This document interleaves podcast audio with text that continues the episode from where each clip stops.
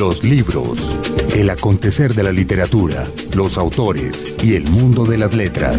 Damos inicio a una nueva edición de los libros por señal Radio Colombia, 49 estaciones conectadas con este espacio donde promovemos todo lo referente a la literatura, los autores, el mundo de las letras, el mercado editorial. James González en Control Master y Margarita Valencia.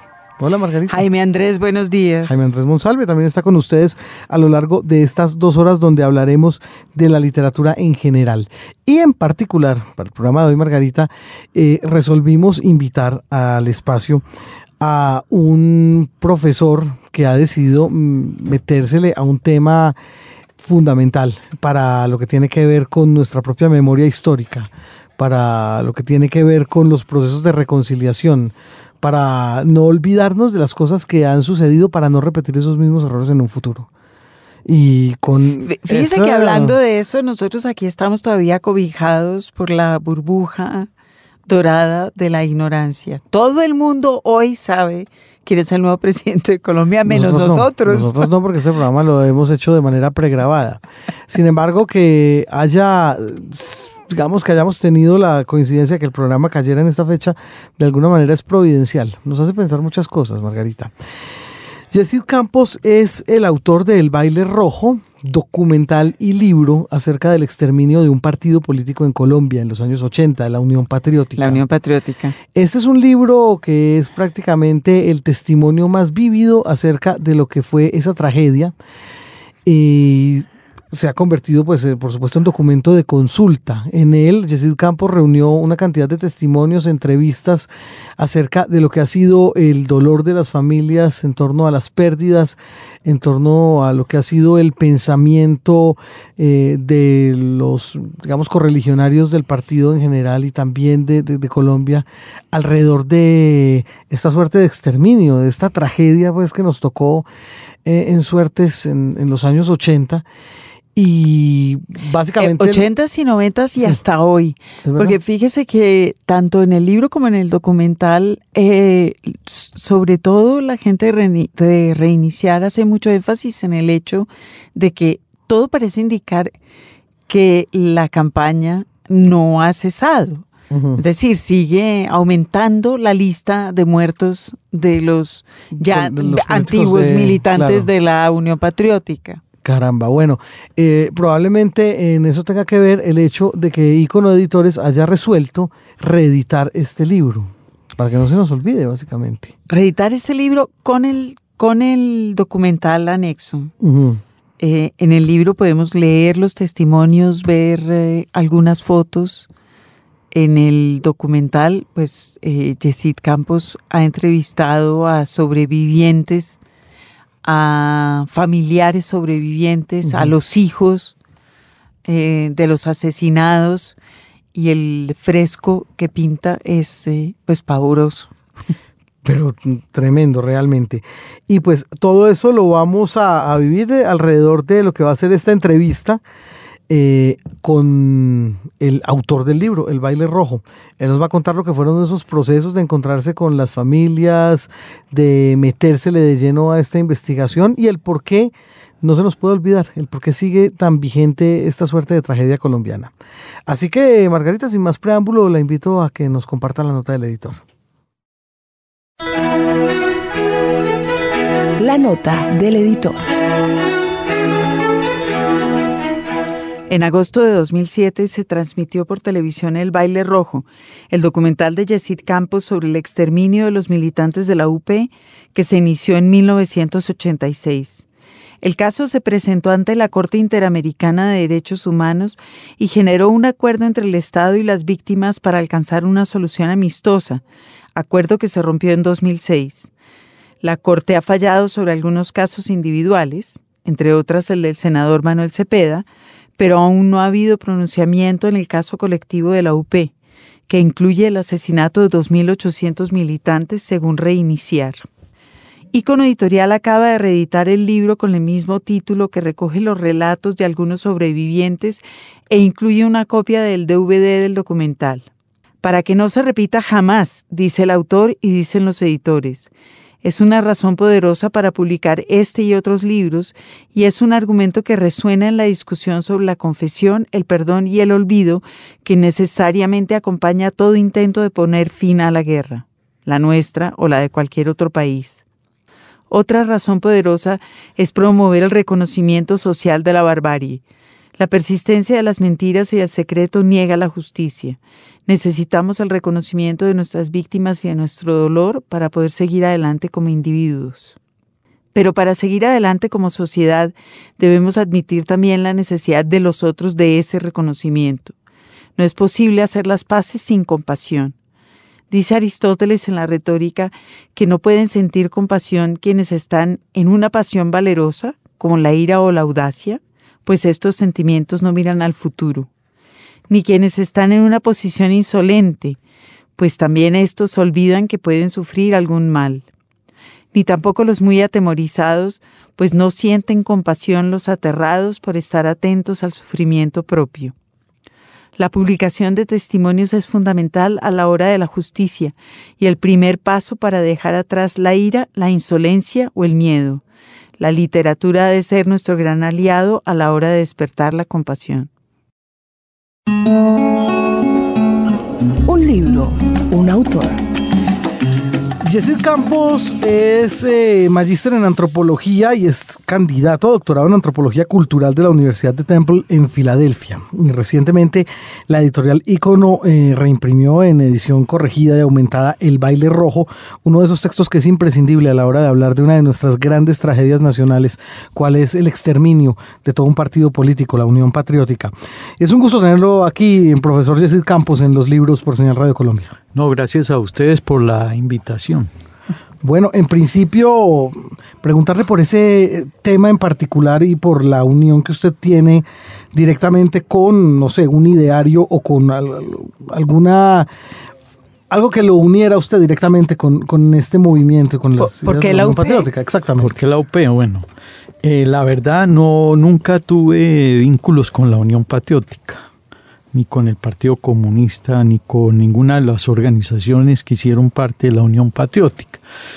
El libro nace realmente del diálogo con eh, una amiga de la universidad, con Jael Quiroga, quien después de muchos años de no haberla visto nos encontramos acá después de yo volver de la universidad en Estados Unidos y comenzamos a conversar sobre qué estábamos haciendo cada uno.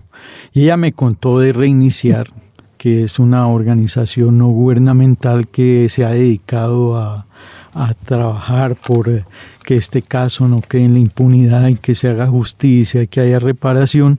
Y en ese diálogo con Jael, que es la directora de Reiniciar, eh, conocí el caso de la Unión Patriótica. Me impactó eh, la, la, manera en como en un país como Colombia, donde supuestamente o en teoría o como se quiera ver, un país en democrático, eh, se da un exterminio de una organización política y que no hubiese pasado nada.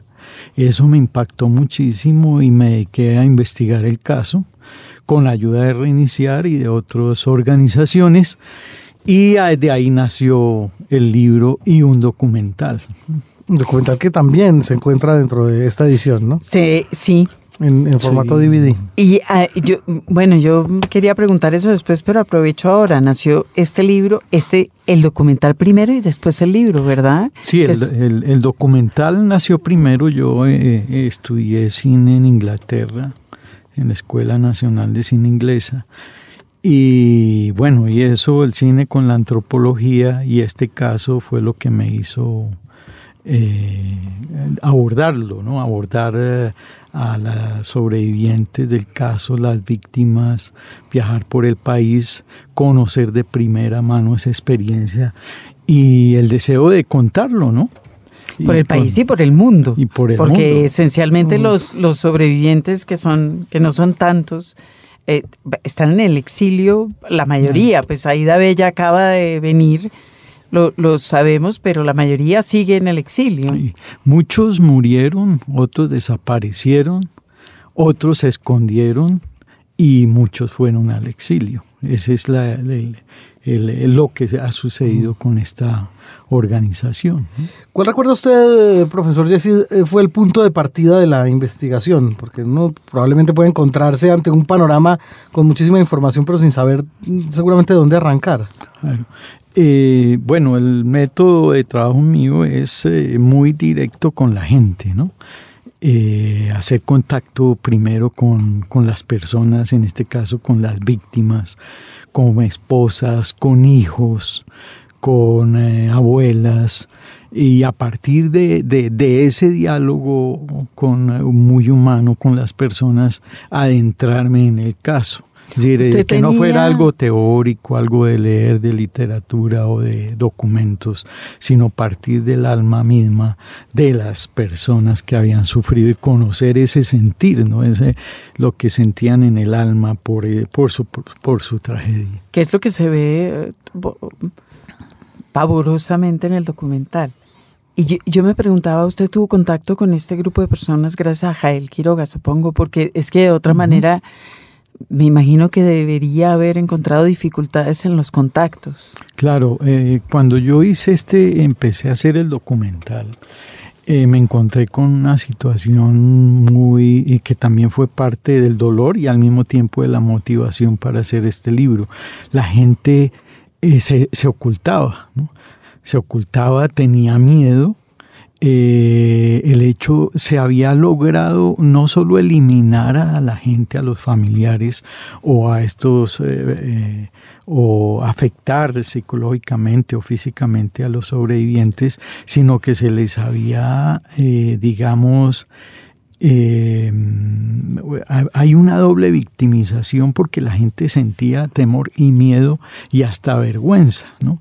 Se ocultaba, eh, no quería eh, decir que perteneció a la Unión Patriótica porque representaba peligro, porque sentía culpabilidad, es decir, una cantidad de afectaciones que, que, que me iba mostrando eh, el, daño de la guerra, eh, de esta guerra invisible que vivimos en este país. ¿eh? Son en el libro, y, son las mismas que hay en, en, el documental, de hecho, son básicamente nueve casos los que usted contempla. ¿Cómo los escogió? O, o, en realidad fueron los únicos que, puedo, que pudo contactar? No, la verdad, contacté a mucha gente. Eh, como, como les digo al principio, mucho, de la gente, mucho miedo de la gente de hablarme, pero gracias a ese diálogo honesto, sincero, transparente, eh, la gente como que sintió al mismo tiempo que era una oportunidad como, como de contar su historia. Eh, contarlo a través de la cámara, que era todavía más difícil. Pero logré como una, una empatía muy sincera con la gente y logré, la verdad, muchas entrevistas, muchos contactos. Y de todos esos contactos me hice a a mi propia percepción de lo que había sucedido y escogí dentro de ese gran número de, personas a las que conocí, las que por su relato representaban en su conjunto qué es lo que había sucedido y siguió sucediendo hasta, hasta hace poco. Antier. Sí, prácticamente, mm. porque estos hechos no, no han parado. ¿no? Claro. Caso tras caso, usted debe haberse encontrado con una generalidad, como con un, una sola gran, no sé si es una sola en realidad, una sola gran causa o un, o un agente en particular que haya sido responsable de, de este magnicidio, de este genocidio de, de todo un partido político. ¿Qué panorama finalmente usted cree haber encontrado eh, en torno a, a la situación en general? ¿Qué, ¿Qué cobija, digamos, a todas estas víctimas como un asunto común a la hora de haber sido Bueno, hay, hay, varios aspectos en común. Uno, si miramos el caso de esta organización, pues era gente de distintos pensamientos políticos. Había comunistas, habían liberales, habían conservadores, había independientes, como un caso de Valledupar en el Cesar, donde eran profesionales que querían cambiar eh, su ciudad, su país, aportarle. Entonces hay un factor común que era el deseo de toda esta gente de transformar, de aportarle a este país y hacerlo por la vía democrática y no por la vía de las armas, aunque el origen de la Unión Patriótica, ustedes saben, surge de un acuerdo entre el gobierno de Belisario Betancourt con las FARC. Y la OP, la Unión Patriótica, era como eh, la salida política, hacer política de las FARC eh, en unión con otras organizaciones eh, no armadas y, y, hacerlo dentro de la institucionalidad. Digamos que un factor común era gente que quería aportar de distintos pensamientos a cambiar o a mejorar el país eh, para todos. Ahora, eso es en el caso de la gente. Había campesinos, sindicalistas, cineastas, teatreros, de toda la... de hecho, la, mayor parte de esas personas eran personas sin un historial político claro, es decir, que apenas empezaban a, jugar a la democracia. Exactamente. Eh, sí, mucha gente, eh, sobre todo mucha gente valiosa, ¿no? Que después hablaremos, pero que se asesinaron, se mataron, ¿no? Ahora, eso podríamos profundizar en ese factor común, pero hay otro factor común, es el de los victimarios, ¿no? de todos aquellos que se encargaron de una u otra manera de exterminar eh, este grupo político. Eh, desafortunadamente, y hay que decirlo, en la mayoría de los casos, cuando en los pocos que se han investigado, porque la impunidad es muy grande, en todos, en la mayoría de los pocos, eh, siempre hay un militar. Siempre hay un militar detrás, eh, un, o un funcionario de, de, la seguridad, ¿no? Bueno, entonces. ejército, policía, DAS, etcétera, siempre está vinculado coincidencialmente. Ahora, no es el único, porque, pues, en este caso, como en muchos de la violencia en Colombia, se empiezan a mezclar ¿no? Se empiezan a dar alianzas criminales, entonces ya no son solo los militares, sino la alianza con los paramilitares ya en una etapa más, eh, más cercana a nosotros, la misma mafia, etcétera, etcétera, eh, eh, donde su unidad o su alianza es destruir a quien consideran que representa un peligro para sus intereses, sea el que sea, económico, político, ideológico, etcétera, etcétera. Entonces, en la conclusión de, su investigación, profesor Yesid, ¿se puede hablar directamente de crimen de Estado o, se trata básicamente de asuntos aislados dentro de un sí, dentro de un Estado en particular?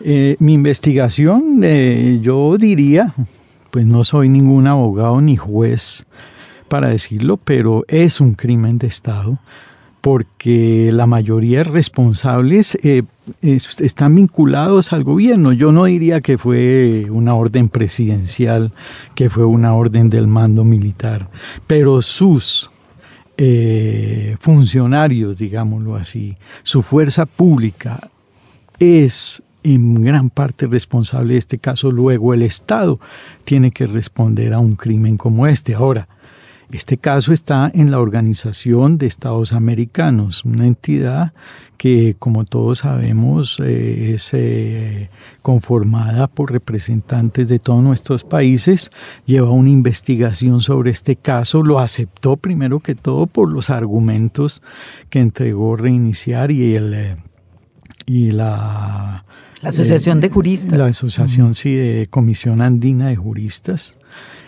y fue aceptado por la contundencia de, sus, de su documentación. Lleva años y posiblemente en este final de año o el año entrante fallará y ahí tendremos una... una pero ya ha habido fallos parciales, ¿no? Sí, ya ha habido... Y que, aquí han generado indemnizaciones, de hecho. Ha habido fallos parciales como el de Manuel Cepeda, eh, fallo donde la OEA fue la que, que digamos, eh, esclareció de alguna manera el caso y donde aparecen eh, claramente quiénes fueron los, eh, los, los, victimarios y donde ahí aparecen los militares igualmente. También hay otros casos, eh, de hecho sucedidos en Urabá, donde a la gente se le, se le hicieron montajes judiciales, estuvieron en la cárcel 11 años, otros se exilaron, finalmente la investigación judicial eximió a esta gente de las culpabilidades que les quisieron achacar. Y hay otra serie donde incluso es curioso porque aquí eh, eh, los gobiernos se han dedicado a negar o a caracterizar esta, este exterminio como genocidio. Eh, por razones políticas, indudablemente de Estado y, por su exposición ante la comunidad internacional de que en un país como estos de tanto orgullo democrático haya sucedido un genocidio.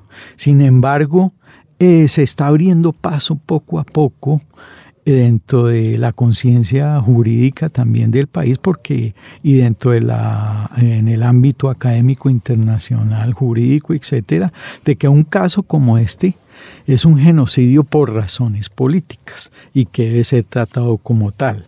Sin embargo, la Corte Penal en este momento... Era, era una figura que no existía antes y que ahora están empezando a configurar. En su origen, cuando se creó, se, digamos, se, eh, se trabajó, se definió el genocidio en las Naciones Unidas en el año 46, después de la Segunda Guerra Mundial, se habló de genocidio. ¿eh?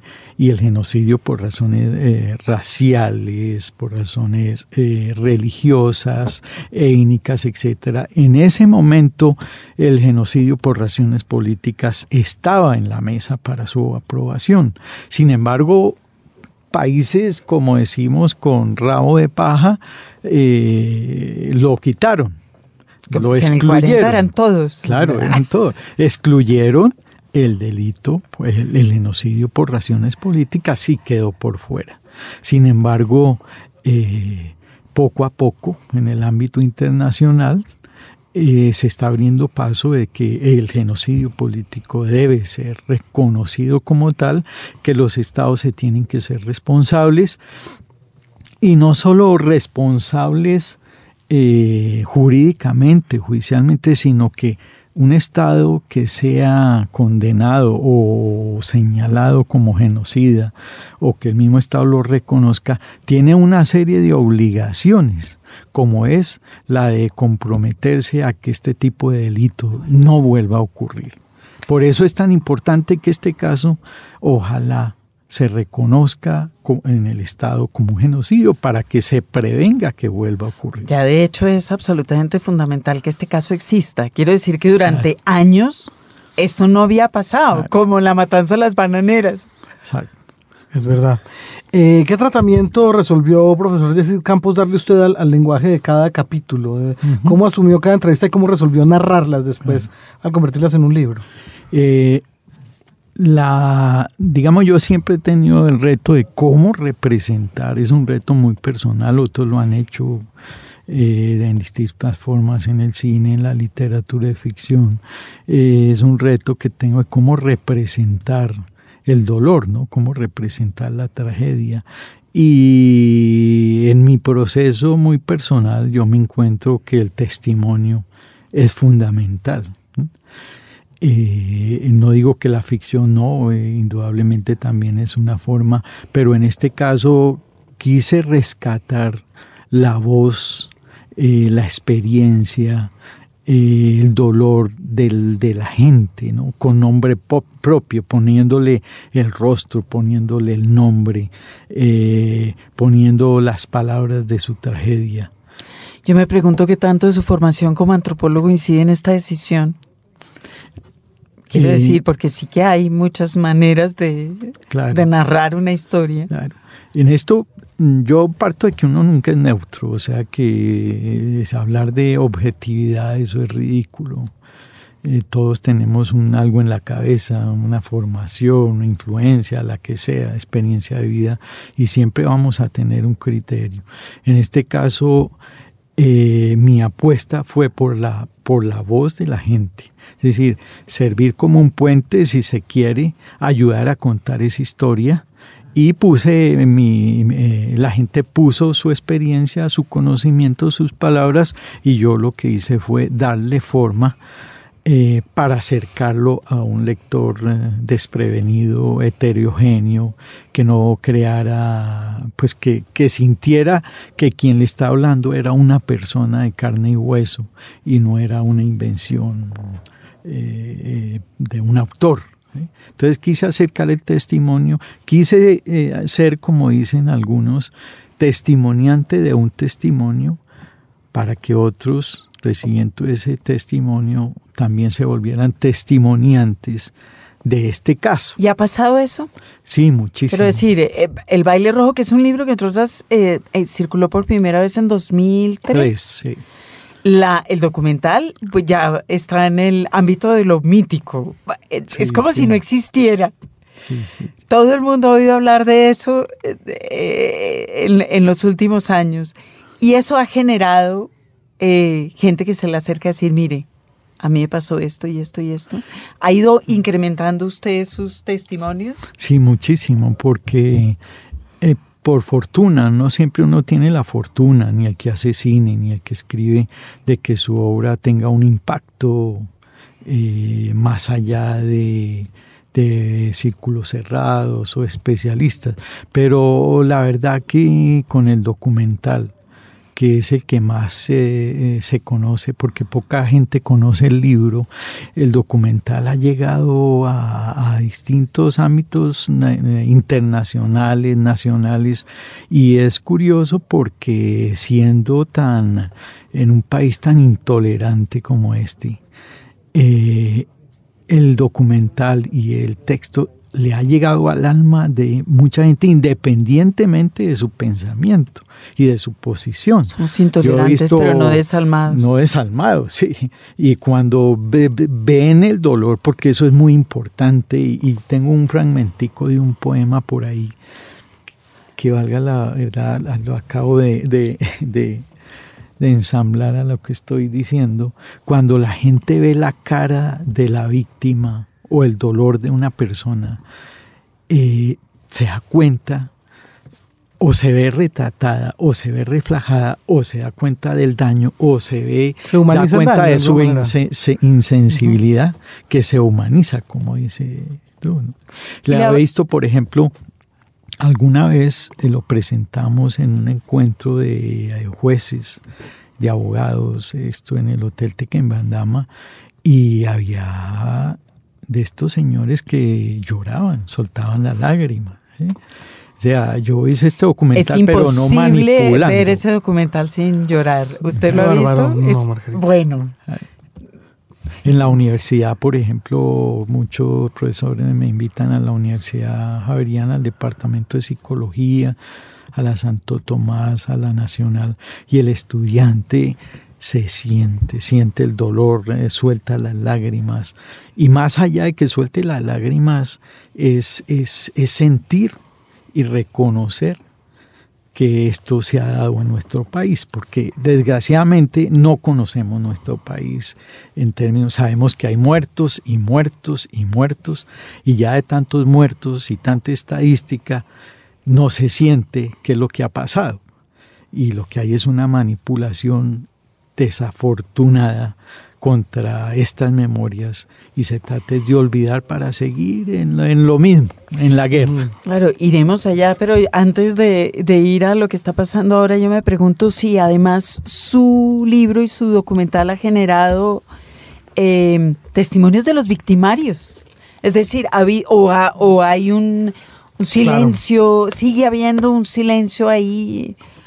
Eh, digamos, no sé si el libro ha motivado, pero sí eh, de alguna manera, eh, digamos, todo esto de que se está dando en este momento de la paz, eh, hay una presión muy fuerte, por fortuna se está hablando de víctimas a nivel institucional en el último gobierno, hay, hay victimarios o que han empezado a confesar por lo menos para recuperar eh, o para disminuir su pena, ¿no? los años de prisión y, hay relatos muy importantes, como el del famoso HH, por ejemplo, un comandante paramilitar que tuvo un gran, una gran responsabilidad en cientos de víctimas, donde él confiesa dentro de todo ese espectro de crímenes su papel en el asesinato de miembros de la Unión Patriótica. Y así hay uno que otro que, que ha confesado, ¿no? Eh, ¿Ha visto algunos otros textos que tienen que ver con el tema? Recuerdo uno que se llama Urnas y Balas. Ah, sí, sí, lo leí de un investigador norteamericano. sí. Lo leí y la verdad, mm, pues eh, tengo una visión muy crítica del libro, ¿eh? porque la posición de este, de este autor, respetable de su punto de vista, es que tenía como tiene como tres eh, eh, teorías o, explicaciones. Uno que fueron las mismas FARC las que asesinaron a la gente, lo cual es totalmente absurdo. Bueno, pero fue, por supuesto, es la teoría número uno que se esgrime. Otro que fue la mafia, ¿sí? Sí. Y otro fueron muertos eh, en, la confrontación como cualquier otro, otro, otra víctima. Y no recuerdo otros, pero, ah, que uno muy importante que se esgrime en este caso y es que ellos, los militantes, murieron porque fueron víctimas de la combinación de formas de lucha de la insurgencia de las FARC. Ese es digamos, el tema más complejo en el tema, en la, en la matanza de la UP. Esa transición malograda entre eh, unos militantes armados que después de un acuerdo resolvieron empezar a ver cómo funciona su participación política en una sociedad civil, eh, una sociedad civil que se adhiere a este grupo y de todas maneras una cierta ambigüedad en todas partes que permitió que sucediera esto con impunidad. Claro. Eh, ahí tenemos que decir que así se pactó ese, ese, ese convenio entre las FARC y el gobierno, es decir, en medio de la guerra, que es para algunos como, como yo pienso que eso, eso no puede ser. Pero se dio así. Y es lo que en última, en este momento también se está dando. Es decir, para hablar de paz, bueno, no hay reglas para hablar de paz y se hace entre enemigos. Pero aquí se, se pactó dándose en balas, matándose, en etcétera, en medio de la guerra, como se está dando hoy en día. Eh, pero eso no justifica de ninguna manera el exterminio del militante. No, pero, pero servía como argumento. Ese es el argumento que se viene escribiendo, pero de una forma eh, como un estribillo vacío, porque la Unión Patriótica eh, cuando comenzó, pues era un partido o una organización con una vocación totalmente democrática, porque de eso se trataba. Se trataba de que, de de darle una salida a, la insurgencia, y por un lado y por el otro conformar un frente eh, dentro de una nueva perspectiva, dentro de una nueva orientación eh, diferente a la partidista, al Frente Nacional, al Partido Conservador Institucional y Liberal Institucional, y presentar una alternativa de pensamiento y de, poder también. Entonces, eh, eso de, la combinación de las formas de lucha es, eh, es un argumento que se ha sacado para eh, ocultar los hechos y para demeritar el valor de las propuestas de esta organización que incluso siguen siendo válidas. Ahora, pero antes de que siga adelante, a mí me parece interesante resaltar eso porque es que resulta que en este momento en el que surge la UP, que es el 85-86, seguimos inmersos completamente en el, en el un sistema bipartidista francamente atornillado al piso por el Frente Nacional. Y de pronto aparece la UP de la nada y, y empieza a existir políticamente. Es decir, es una demostración fehaciente y clara de la necesidad de abrir el espectro de partidos, por lo menos. Es que en las primeras elecciones, en las primeras, primerísimas, la UP empezó a poner gente en el Congreso, gente en las eh, asambleas, gente en los consejos y en todo el país, no solo en sus áreas de influencia. Eh, la UP por su eh, conformación y sus logros a nivel eh, institucional, recogió la inquietud de muchísima gente. Por eso, digamos, el éxito que tuvo en su momento de llegar al Congreso, ¿eh? de llegar a las asambleas, después de llegar, llegar a las, a las a, los eh, municipios, a las alcaldías, asambleas, eh, hasta gobernaciones y el mismo Congreso de la República, porque llenaba un vacío, ¿no? Llevaba un vacío que no satisfacían los partidos tradicionales y se creó una posición, pero, pero importante profundizar un poco de lo de la combinación de luchas. Cuando eh, se empieza a, asesinar a estos miembros de esta organización, las FARC ve que, que no, había, no había caso y se devuelven al monte. Y otra gente consideró que no, que había que dar la lucha democrática, etc. Y eso de la combinación de lucha, digamos que uno no puede ser ingenuo, seguramente había ahí cuadros de las FARC. Eso es eh, eh, eh, ingenuo pensar que no, pero el bloque, el, el, sustento, como lo hemos podido ver hablando con la gente, con, investigándolo, era gente amplia, democrática, con muchos deseos de cambiar esto. Ahora, pues tan amplia tan democrática que insistieron, en esto de una manera completamente suicida. Suicida, exacto. Pero eh, eso de las formas de lucha, yo le preguntaba a alguien que tenía ese argumento y le decía, ¿a cuántos de los miles de militantes de la Unión Patriótica los asesinaron en combate? No hay uno solo que se pueda decir, no, me disparó, aunque hubieran podido usar armas para defenderse ninguno. O sea, eso de las formas de lucha, porque no se puede juzgar el pensamiento o la ideología. Podía haber gente identificada con un movimiento subversivo o no. La mayoría afinidad indudablemente de cambiar este país, pero es que eh, tener un pensamiento político no le da derecho a, nadie para que eh, lo elimine, para que lo saque. De, hecho, en el, testimonio de Aida Bella hay un fragmento todos son terribles, pero hay un fragmento particularmente diciente en ese sentido sobre cómo ella había solicitado que le, que le dieran las herramientas para defenderse, porque hacía dos años, ¿cuánto habían matado a Manuel Cepeda? A quien nunca le permitieron portar un arma. De hecho, es decir, existe una documentación estatal diciendo que este hombre no lleva armas. Entonces eso de esa historia es completamente vacía. Y si vamos a hablar de formas de lucha, el Estado las ha practicado, mm, las conocemos, ¿no?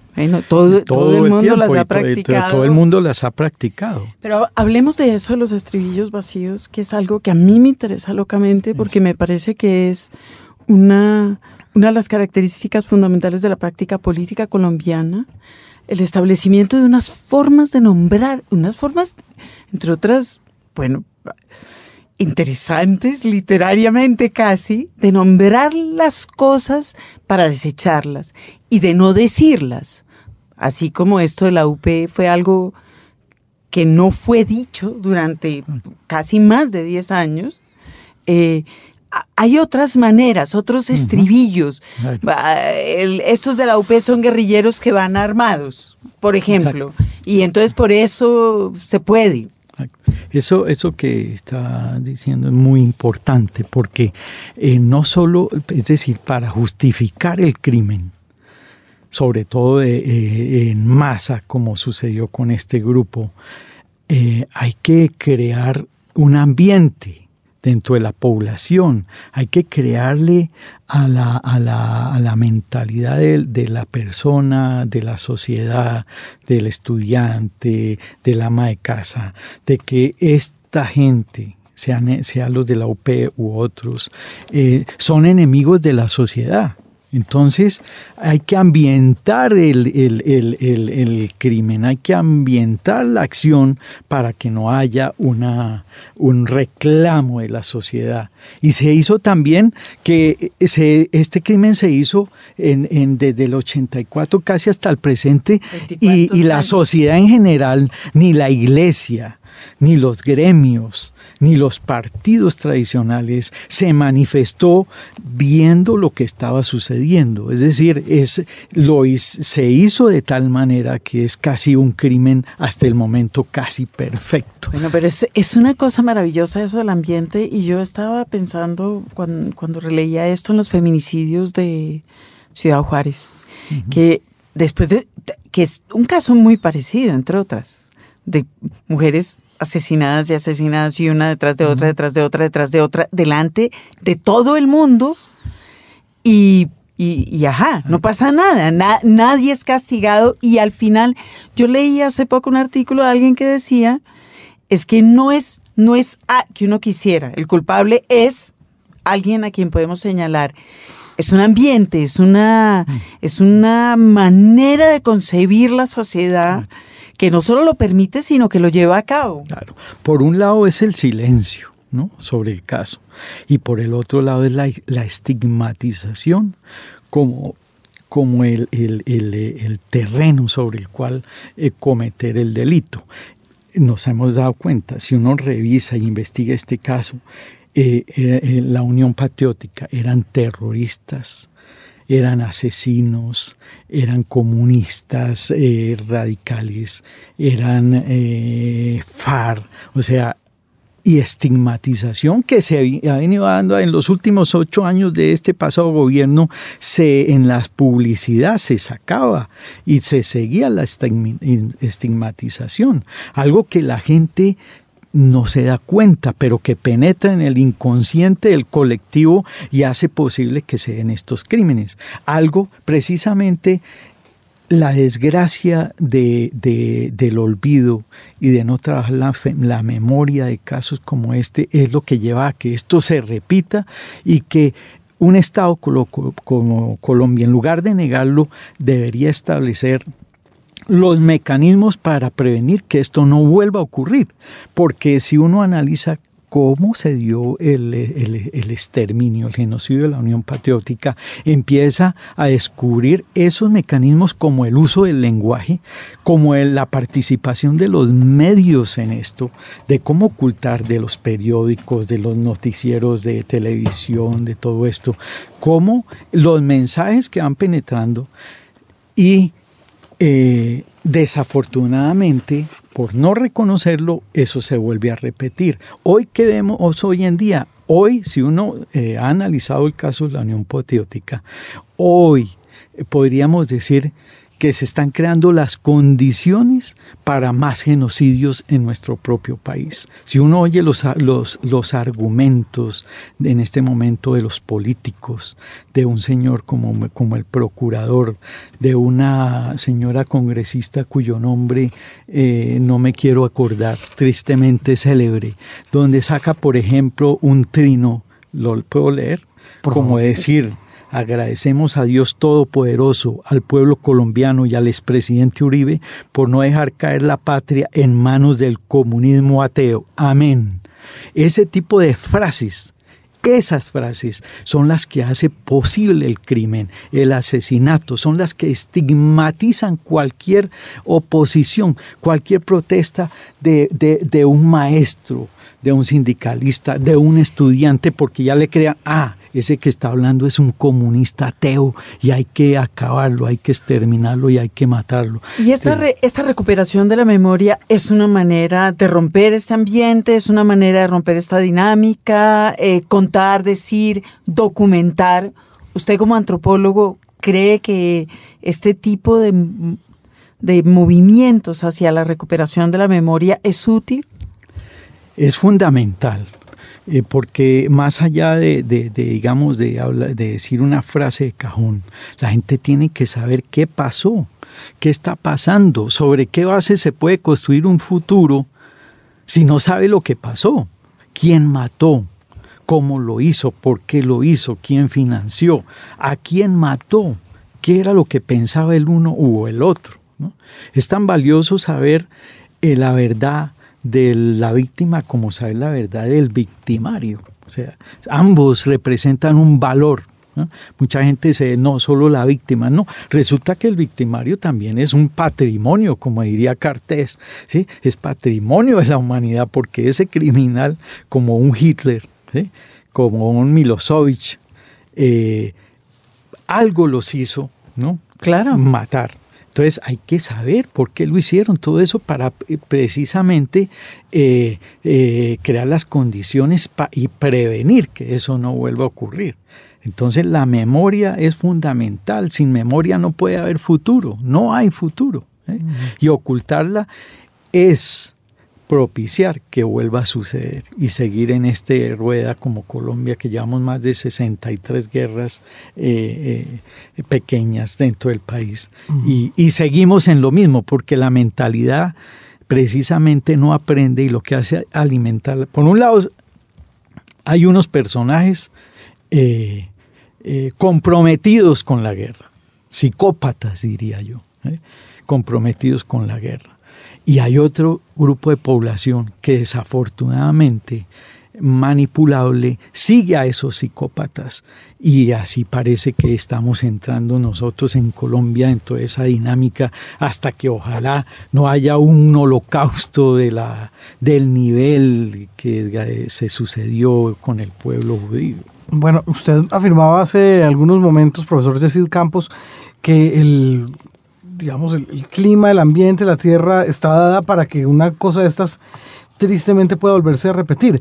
En miras de un proceso de paz como que se está llevando a cabo cuando hay una esperanza de que un grupo de personas que ha estado al margen de la ley vuelva a entrar a la legalidad y que pueda hacerlo y que pueda llegar al poder mediante, mediante las vías políticas y mediante las vías de la democracia, ¿siente usted que ahí va a haber una vulnerabilidad para esas personas entonces que, que sientan que pueden llegar al poder mediante nuestros mecanismos pues, legales. Sí, es el temor que hay, ¿no? Eh, yo creo que yo hablo como ciudadano, no como político ni nada por el estilo, pero indudablemente que eh, en el caso de la UP, donde no ha habido justicia, donde no ha habido mecanismos de prevención, es muy posible y yo me imagino que la gente de las FARC eh, tiene ese temor y me imagino que en, las conversaciones en La Habana eh, ese será un punto en algún momento. Ahora, sí sabemos de que ellos hablan del caso de la Unión Patriótica, que eso se tiene que esclarecer y tal vez por eso es que hablan de una comisión de la verdad. ¿Eh? porque uno, claro, uno cae y le achaca todas las muertes de esta guerra a, la insurgencia, pero indudablemente eh, el Estado tiene una gran responsabilidad. Y qué mejor que la sociedad, la sociedad en general, conozcamos qué fue lo que pasó. Y eso no lo puede dar sino una comisión, en parte, no solo, pero en parte una comisión de la verdad conformada por gente respetable, honesta, eh, eh, transparente, de distintas eh, extracciones. ¿Funcionó esa comisión de la verdad en Argentina, por ejemplo? En parte sí, yo creo que, que por lo menos se, se conoce eh, la verdad, eh, ha habido responsabilidad militar, se ha llevado a la justicia a responsables de los crímenes, porque también se habla de un genocidio político, aunque mucho más eh, sencillo de, de, captar, porque era una dictadura militar mm. contra unos grupos de oposición, ¿no es cierto? Aquí no, aquí es mucho más complejo, ¿no? Aquí descifrar eso es, es mucho, y verlo eh, eh, es mucho más difícil. Es un país democrático, con presidente, se va a elecciones, etcétera, etcétera. Sin embargo, hay crímenes y crímenes y crímenes, no solo de la Unión Patriótica, porque no queremos, yo no quiero que sea, eh, aquí el único crimen que se ha cometido todo no es la Unión Patriótica, aquí se han cometido miles de todos los partidos, de todas las religiones, etcétera. Pero a lo que yo llamo la atención es que en el caso de la Unión Patriótica, a diferencia de los otros crímenes de Estado o crímenes políticos, hubo la intención de desaparecer este grupo en específico, en concreto. Por tanto, es un genocidio. Y eso es lo que lo diferencia del resto de crímenes. Y el Estado tiene que asumir una responsabilidad por un genocidio. Porque el argumento es, no, es que ellos se mataron igual como se han matado a Álvaro Gómez Hurtado, como se ha matado a la gente del M19, etc. No, no, ese es, una, ese es un sofisma de distracción. Aquí se cometió un genocidio porque hubo intención de, desaparecer, un, de grupo. desaparecer un grupo. ¿Y si ha habido tratamiento en bloque para, para ese caso? O sea, una indemnización en bloque, por decirlo así. ¿Cada caso se ha visto de manera individual entonces? Eh, no, eh, que yo sepa, digamos, eh, el Estado, la Fiscalía está haciendo esfuerzos por investigar el caso. Pero de manera aislada, no como homicidios, homicidios políticos sí, como crímenes de lesa humanidad, pero tengamos en cuenta que crimen de lesa humanidad es diferente a genocidio dentro de la legislación internacional. Y aquí de lo que se trata es de, bueno, profundizar, investiguemos el Estado, los juristas, los intelectuales, los organizaciones, si hubo o no un genocidio y que el Estado asuma la responsabilidad. De eso es que estamos hablando. Yo creo que antes de seguir adelante le vamos a pedir a Yesid que lea un fragmento, de, creo que nos va a leer un fragmento del baile rojo o quiere Mm. leer de otra obra. Esto es, por ejemplo, un fragmento de una de familia que fue de la familia Palacios, que fue eh, masacrada en Fusagasugá. Eh, para resumir, ellos estaban en su casa, eran como siete, ocho familiares durmiendo. Llegó el ejército, en, una operación contra la guerrilla, pero era una familia, como se pudo demostrar, los asesinó o, digamos los mató por no usar ese. Y eh, luego vino la investigación. En investigación eh, se dio que eh, el ejército dijo que había sido una equivocación. Entonces indemnizaron a la familia con 20 millones de pesos a la señora, etcétera, pero dio la casualidad que eran miembros de la Unión Patriótica. Entonces es bien interesante la posición de una de las sobrevivientes una de las hijas de, de, esta familia que sobrevivió. Pero como le digo, es interesante este caso porque el ejército, una operación antiguerrillera en una casa de familia, y salen todos los periódicos diciendo eh, eh, eh, muere en combate unos militantes de la guerrilla.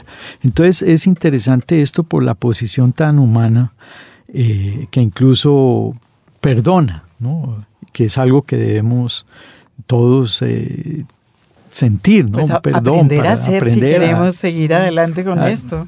Entonces ella dice, uno en la vida le pide mucho a mi Dios para que no pasen esas cosas tan crueles. Pues una cosa es estar aquí a esta hora haciendo este relato y otra cosa es ver cómo un ser humano se destruye por dentro. A pesar de que estamos destruidos y moralmente nos tienen destrozados, nos sentimos contentos porque se pudo demostrar que uno no está protegido por nuestras autoridades, que uno no tiene los derechos ni toda la libertad que debe tener todo ser humano.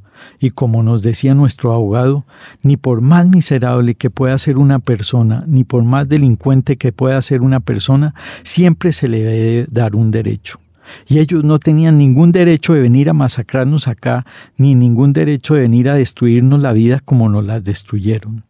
A mí me gustaría que a mi familia la recuerden todos por lo que era, una familia amable, cordial, servidora, ejemplar, porque nosotros nunca peleábamos entre hermanos, ni entre mi papá y mi mamá se les vio nunca una pelea. Nunca sentí lo que fue castigo de mi padre ni de mi madre, un fuetazo. Eso es lo que siempre recuerda la demás gente del pueblo que nos conocieron y nuestros amigos de los colegios donde estudiamos. Quiero que mi familia sea recordada como una familia de llevar como ejemplo, a pesar de que nos hicieron lo que nos hicieron. Quiero que como cuando uno está estudiando historia en nuestras instituciones y le hablan de nuestros grandes héroes, mi familia sea un ejemplo. No quiero que la recuerden como lo que el ejército colombiano y las autoridades de nuestro municipio quisieron hacerla, como una familia de la que teníamos que avergonzarnos porque eran delincuentes. Quiero que esto que nos pasó sea un caso para tener en cuenta y llevarlo a la historia, porque de hecho ha sido uno de los pocos casos en que se ha demostrado la masacre de una familia para que quede dentro del estudio de la guerra que llevamos hoy, para que no suceda con la demás gente. Hoy en día puedo estar aquí dichosa en esta casa y en este pueblo porque he sabido perdonar porque no siento rencor ni temor siquiera de lo que los demás piensen, ni siquiera de que me vayan a matar, porque nosotros no debemos nada y no tenemos nada. Hoy, once años después, no tenemos miedo.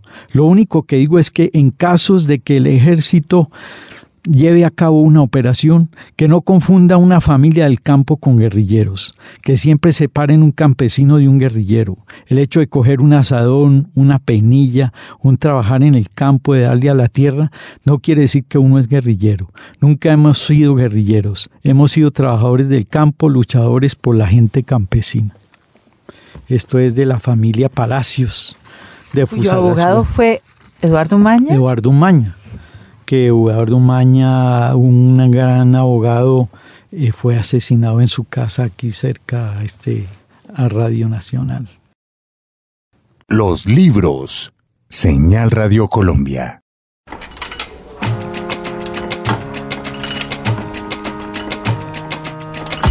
Así anda el mundo editorial.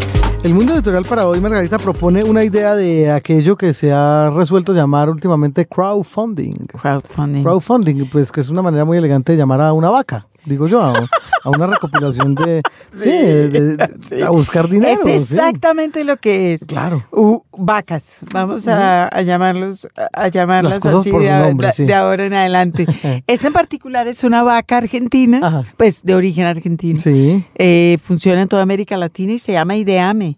Mm. Eh, y, y, funciona como una plataforma para conseguir, para financiar proyectos creativos de muy diversa índole. Y en esta, eh, eh, eh, esta idea en particular de la que vamos a hablar y que está andando, o sea, pueden opinar ustedes y ver cómo funciona el, la, idea de las vacas o crowdfunding. Claro. es un disco mic, un discomic Discomic.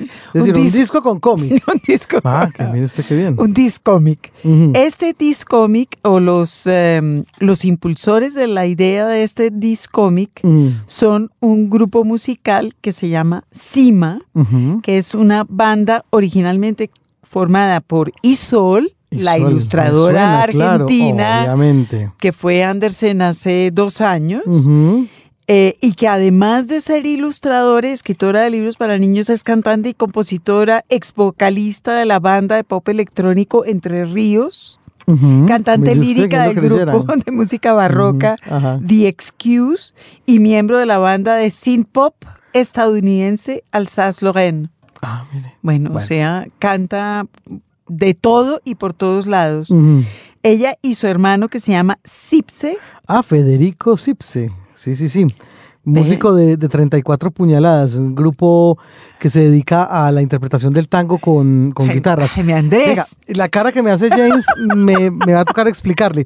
Hay una milonga que se llama Amablemente, una milonga de Iván Díez en mm, letra y, música de Edmundo Rivero. Y esa milonga eh, habla de un señor que llega a su casa, encuentra a su mujer con otro eh, al señor lo deja irse, le dice, el hombre no es culpable en estos casos. Enseguida lo que ocurre, bueno, me dan ganas de que la escuchemos ahora más bien, pero lo que ocurre, para adelantar el cuento, es que él se queda muy tranquilo en casa, le dice a ella que le traiga, le, traiga unos mates, le traiga las chancletas, no sé qué, y la, la muchacha muy asustada le hace caso. Y el hombre siguió, según la milonga, chamullándole pavadas y luego besuqueándole la frente con gran tranquilidad y amablemente le fajó 34 puñaladas. Ay, ay, ay. Eso es lo que pasa en la milonga. Entonces, a partir de esa letra, es que este grupo de guitarras argentinas de Federico Zipse decide tomar ese nombre, 34 puñaladas. Pues Federico Zipse es hermano de Isol. Esto parece, ya estamos en costurero. bueno, fíjese. Federico Zipse es Ajá. hermano de Isol y ellos dos, junto con otros dos músicos que se llaman Nicolás Cecinini y Pablo Chimenti, que es compositor electroacústico. Ellos cuatro hicieron ya un disco eh, que se llamó Cima, como el grupo, y en este momento, volvemos a la vaca, están armando este discómic. Ellos cuatro harán la música, pues, supongo que la música y las letras ya están. De hecho, en la, en la página se puede ver, em, se puede oír una canción. Y este disco irá acompañado de ilustraciones de, de ilustradores que trabajan en novela gráfica, como por ejemplo nuestra Power Paola. Ah, mire usted. Está también Liliana Porter y tiene diseño de Laura Barsky, la edición. Es decir, eh, gráficamente también es muy, muy interesante. En todo caso, aparte de la idea que a mí me parece francamente sensacional, primero que recurran a, a un- a una plataforma de vacas y después que quieran hacer este proyecto que incluye música, poesía, ilustración, novela gráfica, es decir, eh, paticas por todos lados, eso me parece absolutamente sensacional. Cualquiera de ustedes que esté interesado en financiar este proyecto, pues puede entrar a la página de Ideame y, y ahí les dicen, de hecho, uno puede dar entre 37 mil y 210 mil pesos. Ah, bueno, no más de eso. No, creo que des- eh, con die- 210 mil pesos le dan a uno baile y canción. No, bueno, se imagina. 210 mil pesos argentinos. No, no. ¿Colombianos? No, Ah, bueno, colombianos. Ah, bueno, maravilloso. Sí, le dan a uno baile, canción, foto con nuestro fundador y las gracias por escrito. Con Isol y Cipse. Bueno, gran foto. Con Isol y Cipse. Música de 34 puñaladas, Margarita. Música, yo me muero de ganas de oír esa milonga.